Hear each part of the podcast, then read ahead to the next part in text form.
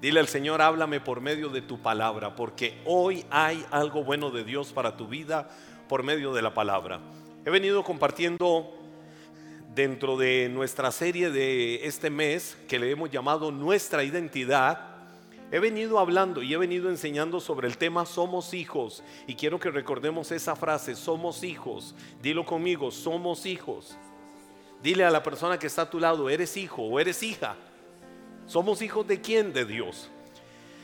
Y hoy quiero traer algo que yo sé que Dios va a ministrar las fibras más profundas de tu corazón por medio de esta palabra. Pero vuelvo a poner el fundamento de, primero de Juan, primera de Juan, primera de Juan capítulo 3 versículos 1 y 2, que la Biblia dice así, fíjense, fíjense. Y hago nada más una breve pausa ahí, di conmigo, fíjense. Ah, porque la semana anterior estuve enseñando sobre esta palabra que dice fíjense, que literalmente lo que significa es maravíllate. Eh, eh, eso de maravillarme es, wow, me gusta, me impresiona. Y, y su connotación, su raíz griega, lo que quiere decir es eso, maravíllate. Y luego viene y dice, Qué gran amor. Fíjense qué gran amor. Y cuando la Biblia dice, fíjense, es decir, maravíllate, y luego dice, qué gran amor, el gran amor de lo que está hablando es de la calidad.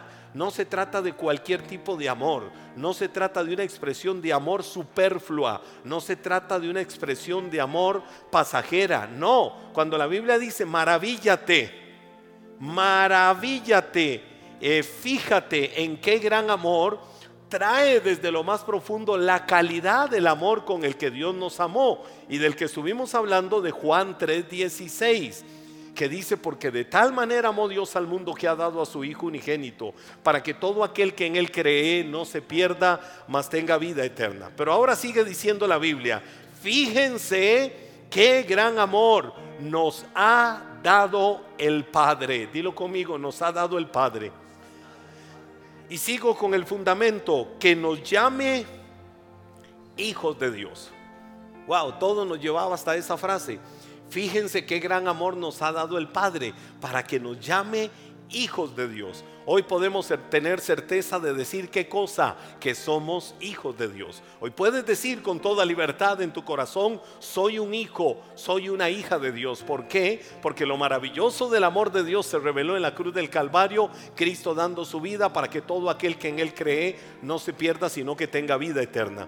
Y luego viene y dice la Biblia, y lo somos. El mundo no nos conoce precisamente porque no lo conoció a Él. Queridos hermanos, ahora somos hijos de Dios, pero todavía no se ha manifestado lo que habremos de ser. Sabemos, sin embargo, que cuando Cristo venga seremos semejantes a Él, porque lo veremos tal y como Él es. Quiero tocar un punto hoy que le he llamado las características dentro de esto que somos hijos de Dios, las características de Dios como Padre. Si la Biblia dice que nos maravillemos, casi extasiémonos del gran amor que ha venido a nuestras vidas cuando Cristo murió en la cruz del Calvario y eso lo hizo posible el amor del Padre para llamarnos hijos de Dios, entonces a mí viene un pensamiento, a mi vida me viene un pensamiento, ¿cómo es el amor del Padre? ¿Cómo es el amor de Dios? La Biblia dice, nos ha dado el Padre. Fíjense qué gran amor nos ha dado el Padre. Hoy me quedo con esa frase, nos ha dado el Padre. Dilo conmigo, nos ha dado el Padre. Porque cuando la Biblia dice nos ha dado el Padre, me voy a la composición gramatical, voy un poco al campo lingüístico. Es una expresión en tiempo perfecto. Y si algo está en tiempo perfecto dentro de la composición verbal es de que algo ya se consumó algo ya fue hecho, algo quedó establecido, algo quedó patentizado.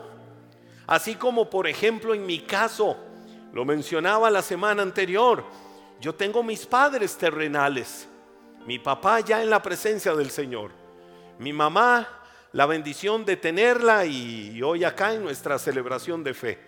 Eh, y yo tengo un sello en mi vida. Si me hacen un estudio de mi sangre, sí, tiene el ADN de don Carlos Zúñiga y de doña Luz Monje. ¿Algo me puede quitar eso? No, nada me lo puede quitar. Ellos son mis padres terrenales, pero son padres terrenales. Hay cosas que nada te lo puede robar. Hay cosas que absolutamente nada te lo puede quitar. Entonces, nos ha dado el Padre significa que está en tiempo perfecto. ¿Qué es el amor que nos ha dado el Padre? Que seas hecho hijo de Dios. Que seas llamado hijo de Dios. Hoy está en tu ADN. Hoy está en las fibras de tu corazón espiritual. Alguien te puede quitar el ser hijo de Dios. Te lo podrá quitar alguien. Nadie te lo puede quitar. La religión te puede enseñar cosas. La variedad teológica y doctrinal que muchas veces los hombres podemos enseñarte lo puede quitar, pero cuando yo voy a las verdades infalibles de Dios en su palabra, me queda claramente establecido que nada me puede robar, absolutamente nada me puede quitar a mí, que es lo que es el amor del Padre. Por eso es un tiempo perfecto ahora. Esto nos indica que en el pasado Dios nos amó. Yo no sé si lo sabías, pero en el pasado Dios te amó. En el presente, ¿sabes qué sucede? Dios te sigue amando. Si hoy entraste a este lugar no creyendo a esa verdad, te la quiero decir por la palabra, no porque se me ocurre decir algo bonito, te lo quiero decir por la convicción de la palabra. Dios te amó en el pasado, hoy Dios te sigue amando. Y te voy a decir algo mayor, a futuro te seguirá amando, porque a Él le plació llamarte hijo, hija de Dios, y te selló con ese amor eterno. Ahora, esto no es un regalo en sí eh, eh, para nosotros. Te voy a dar este regalo de ser hecho hijo de Dios porque te has portado bien. No, esto es la esencia, la manifestación misma del amor de Dios. Es Dios mismo porque Dios es amor. Dios no tiene amor. Dios no tiene amor. Dios no tiene amor. Dios no tiene amor. Dios es amor. Es decir, su misma esencia es amor. Él no tiene por ahí, dentro de los rasgos distintivos de su personalidad, amor. No, Dios en su esencia total es amor. A lo largo de, mire, de mis más de 35 años de vida de, ministerio, yo he conocido todo tipo de historias. Wow, pudiera escribir libros de todo tipo de historias sobre padres ausentes, padres abusivos, padres distantes emocionalmente, padres que han sido quizás eh, controladores eh, padres que quizás han tenido un impacto negativo a la vida de sus hijos y de la misma manera aquellos hijos sin percibirlo van desarrollando una misma percepción, una misma imagen de Dios como Padre, una perspectiva errada por lo que ha sido su papá terrenal. Un papá ausente, un papá agresor, un papá controlador emocionalmente, en fin, muchas cosas o muchas situaciones de la humanidad y muchas personas viven la vida así.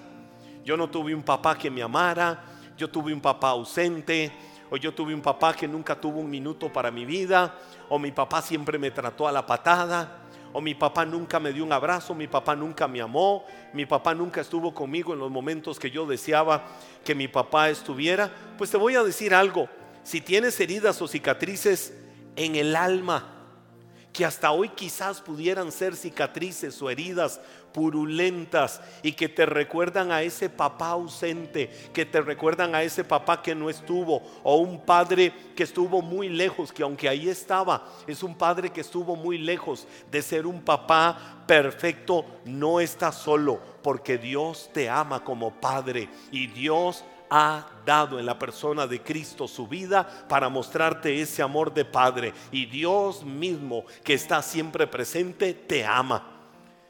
Y eso lo debemos de tener presente cada uno de nosotros. Los caminos de Dios, ¿cómo son? Los caminos de Dios son caminos perfectos. ¿Por qué son caminos perfectos? Porque Dios es un Dios fiel.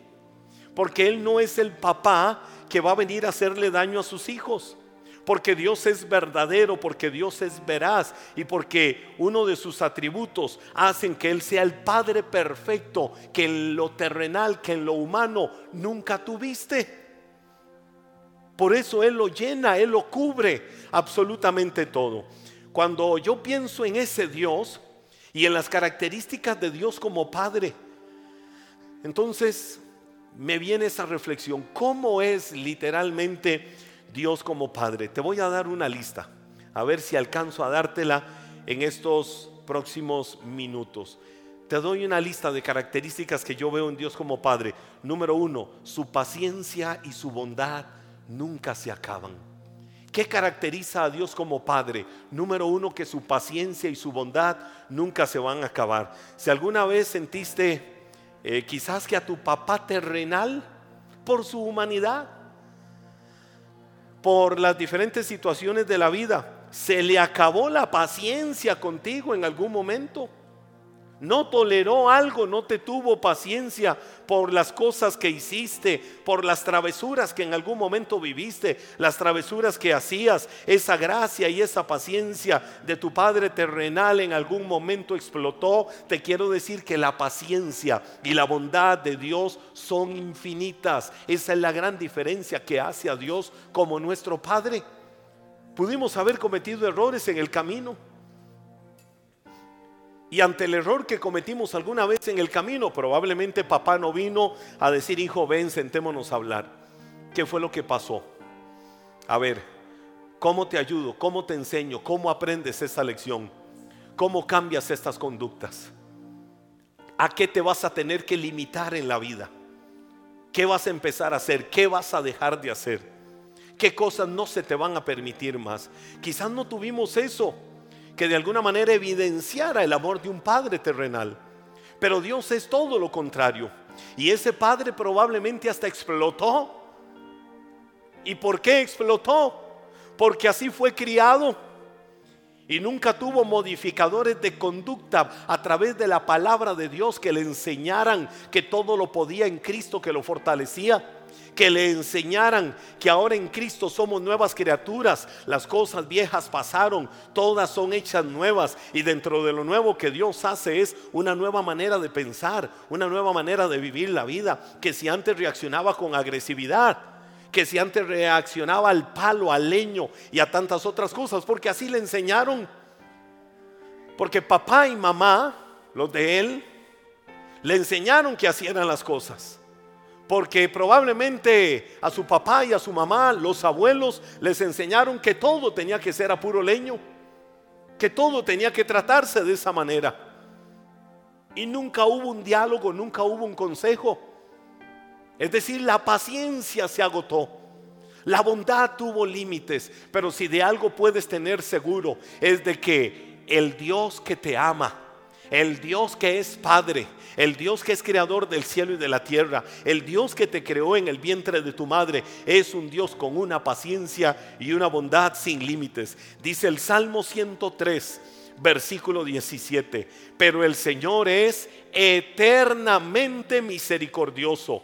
Él le hace justicia a quienes le honran y también a sus hijos y descendientes. Wow, qué palabra. Primero, Dios como es eternamente misericordioso. Tienes un Dios que su misericordia es inagotable, que Él va a hacer justicia a quienes le honran. Es decir, eres hijo, hija de Dios, caminas en la bondad, caminas en la verdad de Dios. Se levantará el enemigo con todo lo que se quiera levantar contra tu vida, que habrá un estandarte que Dios siempre levantará para defender tu causa y para guardarte de cualquiera sea el enemigo. ¿Por qué? Porque Él hace justicia con los que conoce, Él hace justicia con sus hijos y Él no va a permitir que uno de sus pequeños, como dice la palabra, sea alcanzado y sea tocado por el enemigo, que Él se levanta por medio de su espíritu con un estandarte victorioso para proteger, guardar y cubrir la vida de sus hijos. Y la Biblia dice que esa justicia, ese amor, esa misericordia no se queda en nosotros, alcanza a nuestros descendientes. Si la justicia de Dios está conmigo, esa justicia alcanza a bendecir a mis hijos. Mis hijos están bajo la cubierta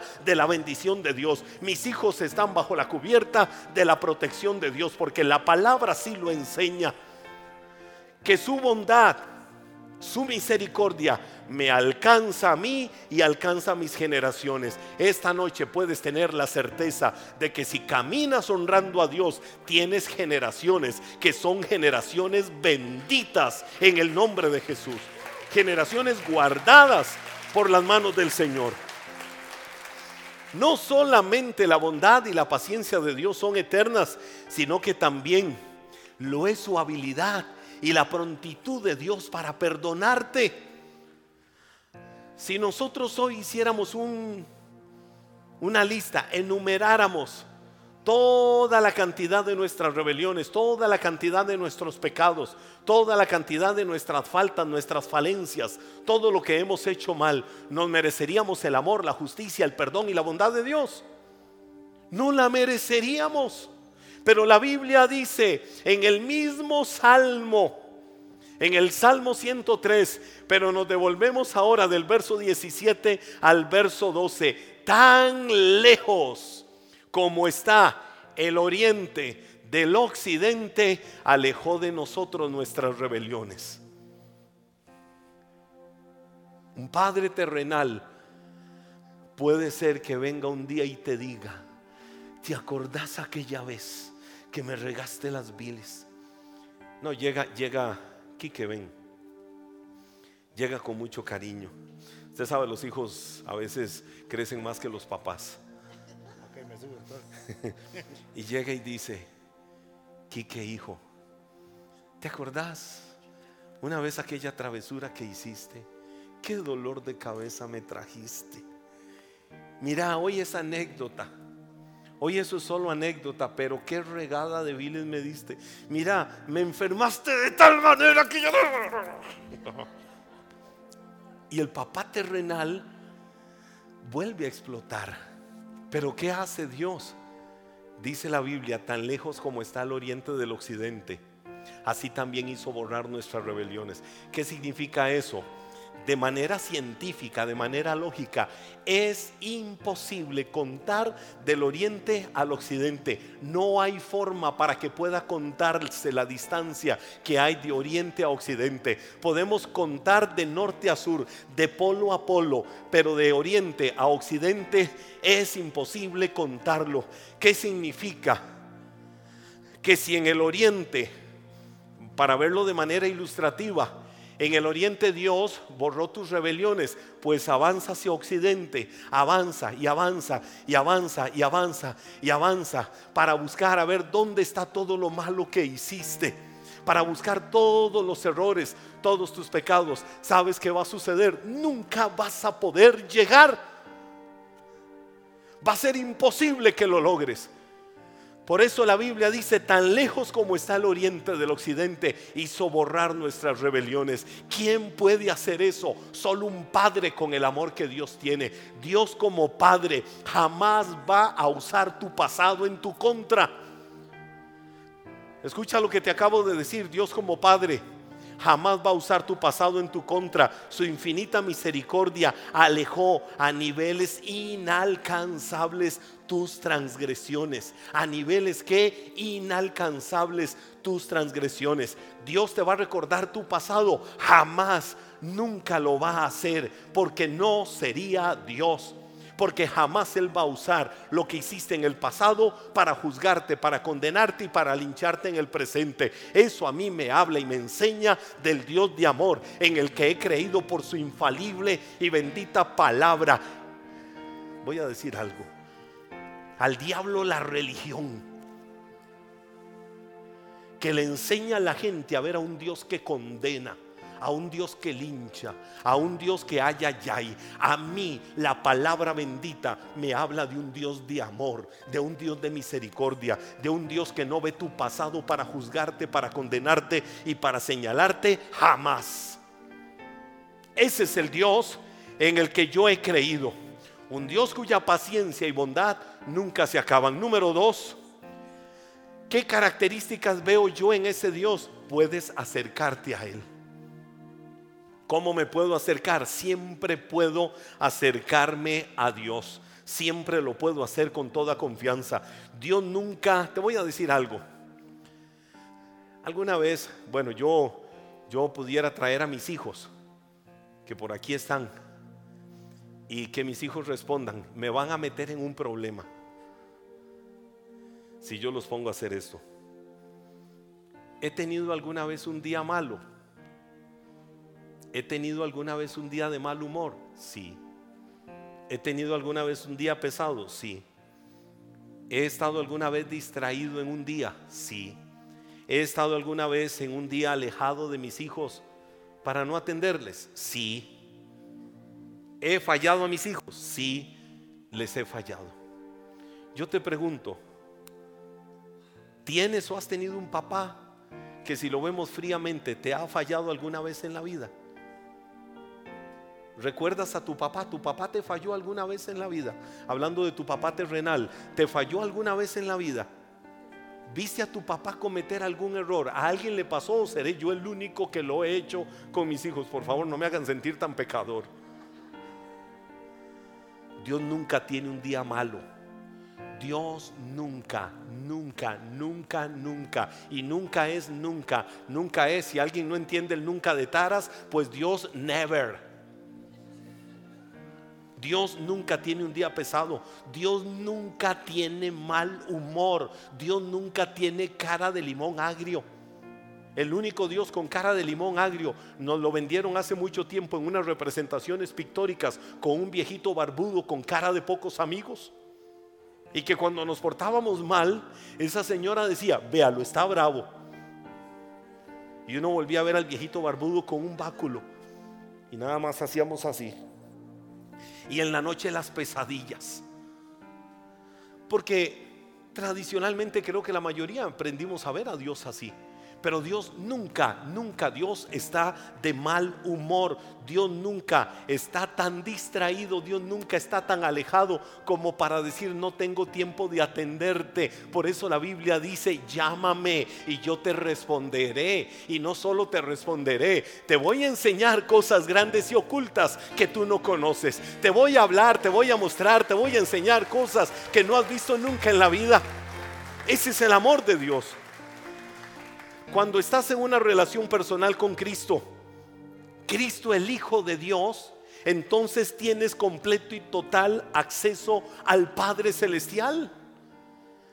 La Biblia dice en Hebreos capítulo 4, verso 16, así que acerquémonos con toda confianza, como dice la palabra que debemos de acercarnos, con toda confianza al trono de la gracia de nuestro Dios. ¿Cómo nos podemos acercar a Dios? Con toda confianza. Y ahora cómo llego delante de Dios. Y ahora cómo le hablo. Y ahora qué le digo. Las metí. La Biblia me dice que la única manera de acercarme a Dios es con toda confianza. Y con toda confianza es con toda libertad. Puedes llegar hasta su cámara íntima que ahí está para atenderte y recibirte. Una vez a propósito de Inglaterra, frente al palacio de Buckingham, estaba un niño llorando y viene toda una corte de personajes. Y usted ha visto cómo son esos soldados. Y, y venían ahí avanzando y venía un joven esbelto, con ropa de príncipe montado a caballo con toda su escolta. El niño estaba llorando y los de la guardia estaban quitando al niño y lo estaban amenazando. Cuando se fueron acercando a la puerta principal del palacio de Buckingham, el joven príncipe le dice al niño, ¿qué te sucede?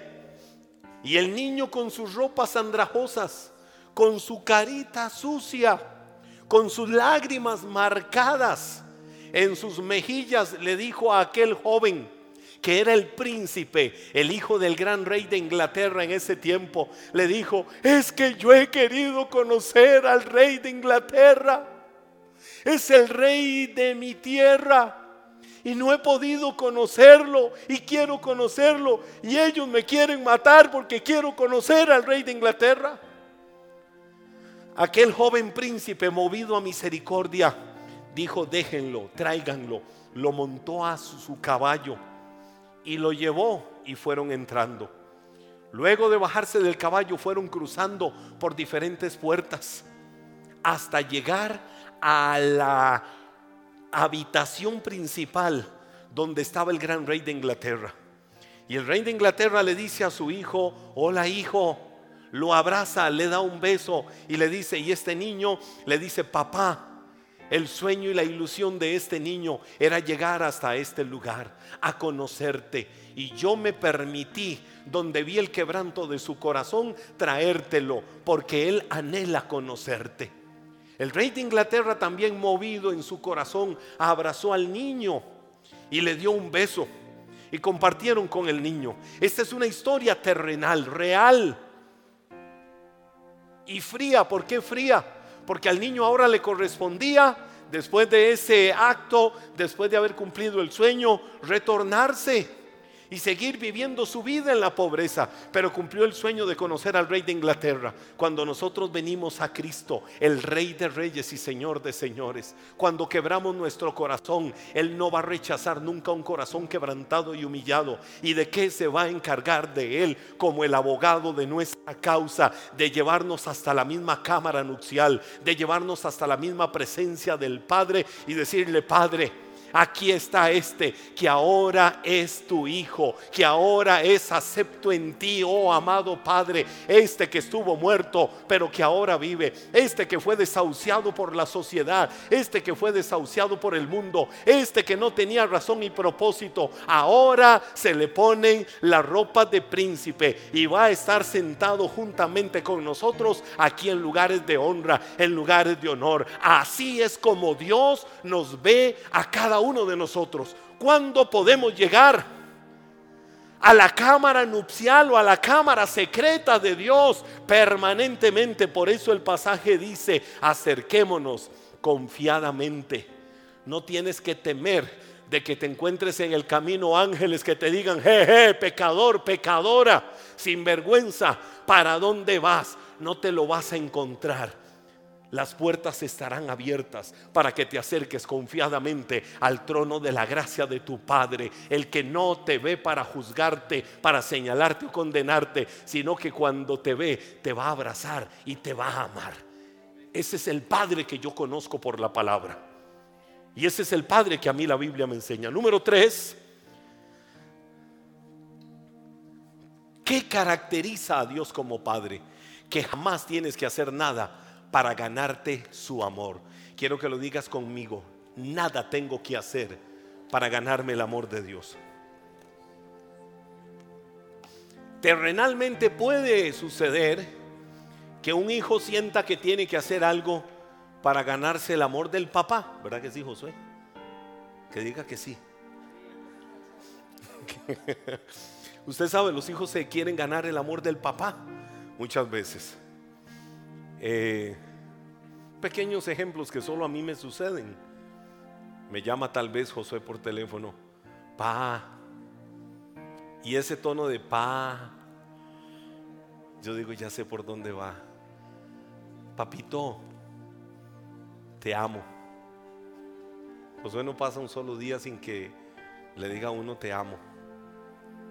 Pero hay momentos en que el tono de voz uno sabe que es un te amo muy particular papito, te amo. Yo sí, mi amor, ¿cuánto querés? Papito, es que voy a salir con unos amigos. No, no, es más, ya, ya dio un paso, ya ascendió. Ahora es pa. Sí, mi amor, te amo. ¿Qué pasó, mi amor? Pa, es que estoy en la caja, a punto de pagar. Y no tengo plata.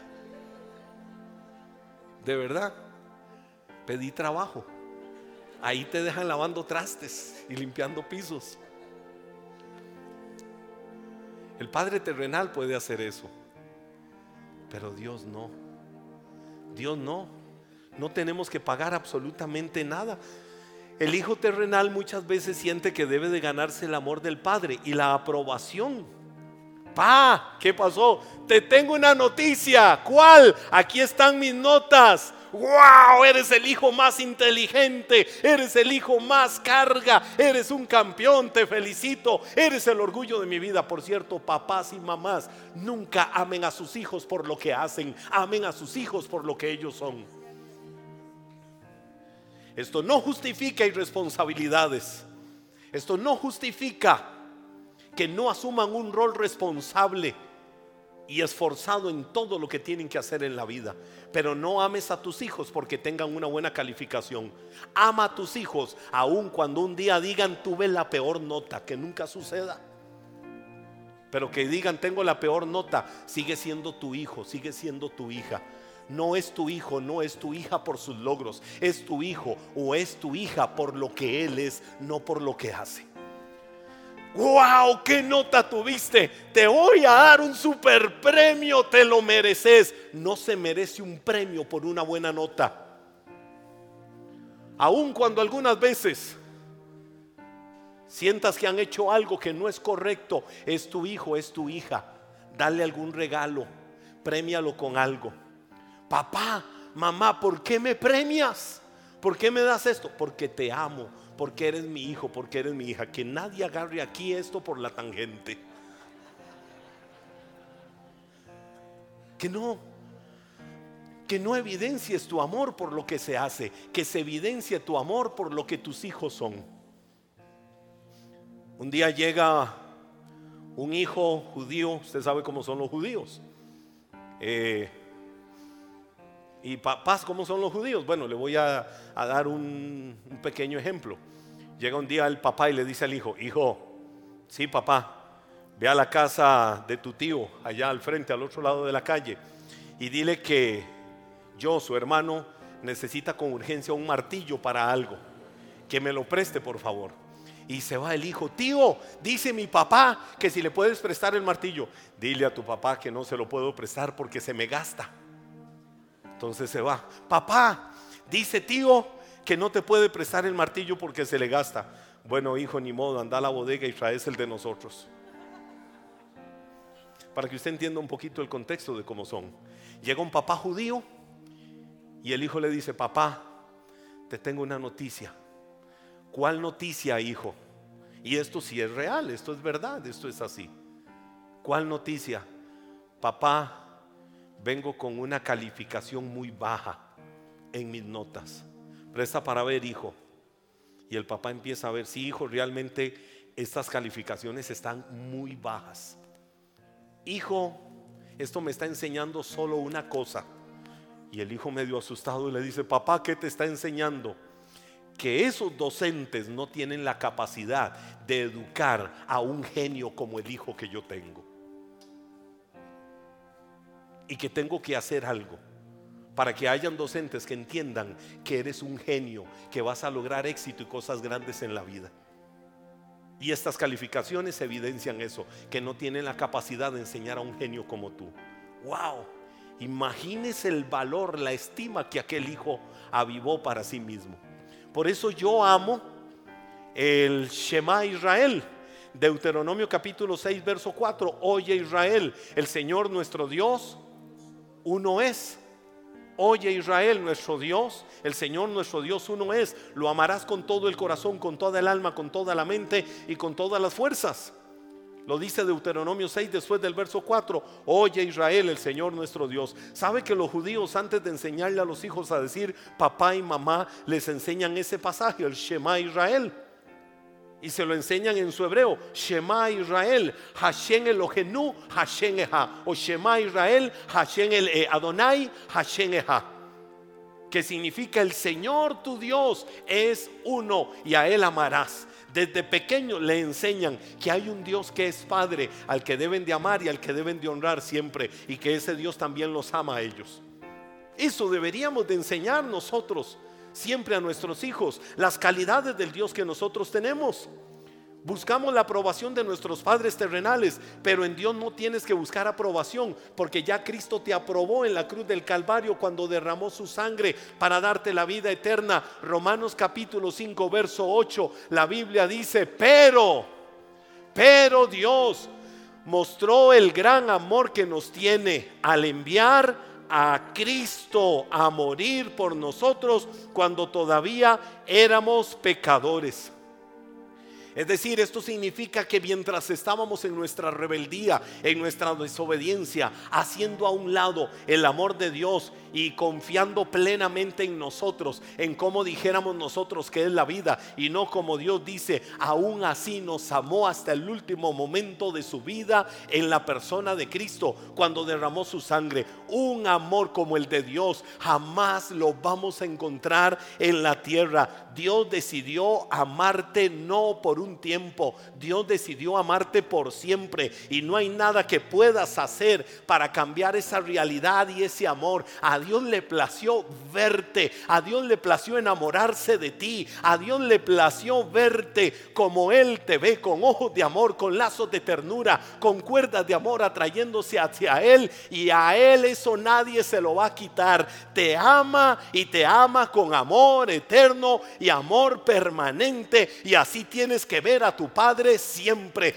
todos los días de tu vida. Ese es el Dios en el que yo he creído. Ese es el Dios que tengo responsabilidad de enseñarte desde este podio. Un Dios de amor, un Dios de misericordia, no un Dios de patadas, no un Dios condenador. Un Dios que te ama. Y entre más conozcas y entiendas las calidades del eterno amor de Dios, más te vas a rendir a Él y más le vas a amar en los caminos de tu vida. Quiero que te pongas de pie en esta noche. Faltan puntos, pero qué rico poder llevarnos la convicción de que Dios decidió amarnos por siempre. No existe, escucha esto, levanta tus manos un momento a Él. Wow, qué momento. No existe ninguna circunstancia vista por nuestros ojos o invisible. No existe un poder, no existe una persona, no existe una acción, no existe lo alto, lo profundo, la vida, la muerte, absolutamente nada que te pueda separar del amor de Dios. Esta es una poderosa verdad y que solo nuestro Padre Celestial tiene el poder para cumplir permanentemente. La persona que diga amarte por siempre en este mundo y nunca dejarte la persona que te diga te amo tanto, de tal manera que nunca te voy a dejar, aún así podrá por las circunstancias de la vida en algún momento tener una separación, aunque sea al menos temporal por alguna circunstancia especial o particular, pero nunca ni siquiera la muerte te podrá separar del inmenso amor de Dios, porque ese inmenso amor de Dios fue establecido en Cristo Jesús. Dale gracias y dile, Señor, yo te doy gracias por tu amor.